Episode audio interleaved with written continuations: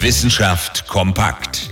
Es gibt weltbewegende Ereignisse und es gibt Ereignisse, die ein ganzes Sonnensystem bewegen können.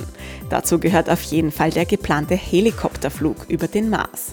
Der kleine Helikopter mit dem schönen Namen Ingenuity, zu Deutsch Einfallsreichtum, steht schon in den Startlöchern.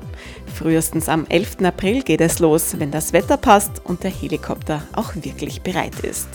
Der erste Flug mit einem motorisierten Fluggerät auf einem anderen Planeten. Ein historischer Meilenstein, vergleichbar eigentlich nur mit dem allerersten Flug auf unserer Erde, damals im Jahr 1903, von den Brüdern Wright. Die Brüder Wright können den Flug über den Mars leider nicht mehr mitverfolgen, aber trotzdem sind sie mit dabei. Die Ingenieure der NASA haben nämlich in den Mars-Helikopter ein Stück Stoff aus dem Flugzeug der Brüder Wright eingearbeitet. Na dann kann ja eigentlich nichts mehr schiefgehen. Interessante Themen aus Naturwissenschaft und Technik.